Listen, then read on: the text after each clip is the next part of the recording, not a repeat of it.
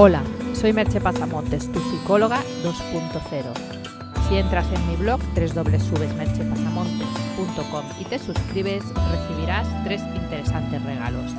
También encontrarás links en cada uno de los posts a los temas tratados y a mis servicios profesionales de psicoterapia y coaching online y presencial. Y como no, a mis cursos online, dueño de tus emociones, capitán de tu destino y al programa Dejar de fumar. El podcast de hoy lleva por título Vivir más despacio para disfrutar de la vida. Vivir más despacio tendría que ser una de tus principales aspiraciones. En un mundo tan desenfrenado como el nuestro, vivir más despacio es el mejor modo de recuperar un ritmo humano y más orgánico. Es la manera de hacer cada cosa a su tiempo y dedicarle además el tiempo que realmente necesita. Porque no puedes disfrutar de la vida si vas todo el día corriendo de un lado para otro, con la cabeza viajando entre pasado y futuro, sin detenerse ni un momento a saborear y a deleitarse con el presente. La vida real sucede en el presente. El instante es lo eterno. Vívelo, ya que jamás volverá. Muchas veces acuden a personas a mi terapia que en realidad no están dispuestas a hacer un proceso terapéutico. Es algo que me sucede más a menudo en los procesos de coaching, pero también en los de terapia. Quieren soluciones rápidas, prácticas y que no requieran demasiado esfuerzo. Que tú tomes las decisiones por ellos. Cómo hacerlo y casi que lo hagas por ellos. Buscan el equivalente a una pastilla o una receta mágica que les transforme. Y no entienden que la transformación no es tanto la meta como el camino. Todo ese proceso de reflexión, de análisis, de conocimiento interior, de que suceda el cambio de una manera natural, cuando llegue el momento y estés preparado para asimilarlo. Por eso en mi curso online, Dueño de tus emociones, Capitán de tu destino, incluyo el mindfulness como parte del aprendizaje. Porque para conocerte, descubrir tu pasión y alcanzar tus metas, has de serenarte y darte el tiempo que necesites para recorrer todos los pasos del camino, y que las respuestas afloren cuando sea la ocasión.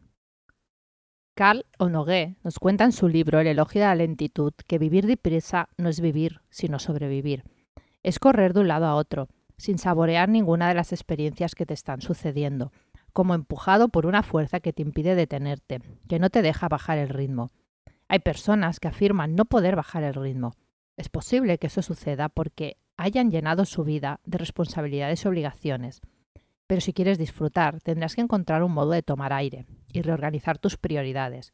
Sé que puede sonar como una exigencia más, pero necesitas darle a tu vida una dimensión temporal adecuada con momentos más intensos y otros más tranquilos, con etapas de un cierto estrés y otras de ir haciendo sin presión, porque cuando no lo haces, corres el riesgo de que la vida te pare. Y cuando eso sucede, por desgracia, suele hacerlo de mala manera, a veces dando pequeños avisos que desoyes, y otras te detienen seco. Pero incluso si tienes la suerte de que eso no te suceda, esa carrera desenfrenada no lleva a ninguna parte, o mejor dicho, a ninguna parte de la que tengas conciencia, Puedes ir a muchos lugares, hacer muchas cosas, pero en realidad no has estado plenamente en ningún sitio. La única manera de tener conciencia de lo que estás viviendo es enlentecer el ritmo para estar presente. Estar presente es que cuerpo, corazón y mente estén acorde en lo que estás realizando en cada momento, casi en total armonía. Que todos tus sentidos estén ahí. Que tu cabeza no esté pensando en el pasado ni anticipando el futuro. Cuando eso sucede, entras en un estado de atención plena, o también puedes entrar en un estado de flujo. Estar en flujo o estar en la zona es un concepto que nace a raíz de las investigaciones del psicólogo Mijail Csikszentmihalyi sobre la felicidad. Csikszentmihalyi quería descubrir qué hacía a las personas felices y observó en sus investigaciones que muchas de esas personas se sentían realmente bien cuando entraban en un estado en que se sentían poseídas de un profundo gozo creativo, momentos de concentración activa, de absorción en lo que estaban haciendo. Se dio cuenta de que muchos de los momentos de plenitud vendrían de estar participando en una actividad con conciencia plena, y no del ocio pasivo o de hacer las cosas distraídamente, cuerpo y mente alineados, trabajando al unísono. En el flujo puede haber esfuerzo, pero es un esfuerzo consciente, conectado e involucrado totalmente en la actividad. Es como un cansancio que no cansa, aunque suene paradójico. Es como estar bailando con la melodía de la vida, vibrando al son del universo. Es perder la noción del tiempo, pero a la vez expandirlo, disfrutarlo, saborearlo. es dejar de un lado el diálogo interno limitador para estar presente en el aquí y ahora. ¿No es eso un momento de felicidad? Una de las vías para conseguir esa felicidad es el mindfulness. En las prácticas de mindfulness no tratamos de dejar la mente en blanco, sino de centrar la atención en el objeto de meditación. Puede ser la respiración, un mantra, una imagen. Y traemos la mente de vuelta a ese objeto cada vez que nos distraemos, lo cual sucede con relativa frecuencia. Así, poco a poco, se va poniendo coto a la mente discursiva, esa que se pasa todo el día parloteando. Y cada vez resulta más fácil, en el día a día, estar realmente conectado con lo que estás viviendo o realizando.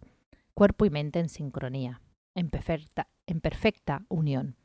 Como dice Eckhart Tolle, su vida es ahora, su situación vital es material de la mente, su vida es real. Encuentre la puerta estrecha que conduce a la vida. Se llama el ahora. Reduzca su vida a este momento.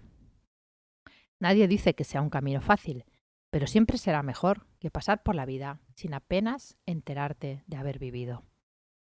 Te dejo con una pregunta. ¿Estás dispuesto a bajar el ritmo? Hasta aquí el podcast de hoy. Entra en mi web www.merchepasamontes.com y déjame algún comentario sobre lo que has escuchado, sobre lo que piensas, sobre cómo tú lo harías. Y encuentra además información sobre lo hablado en el podcast sobre mis servicios profesionales. ¿Te encuentro? Te espero en el próximo podcast. Bye bye.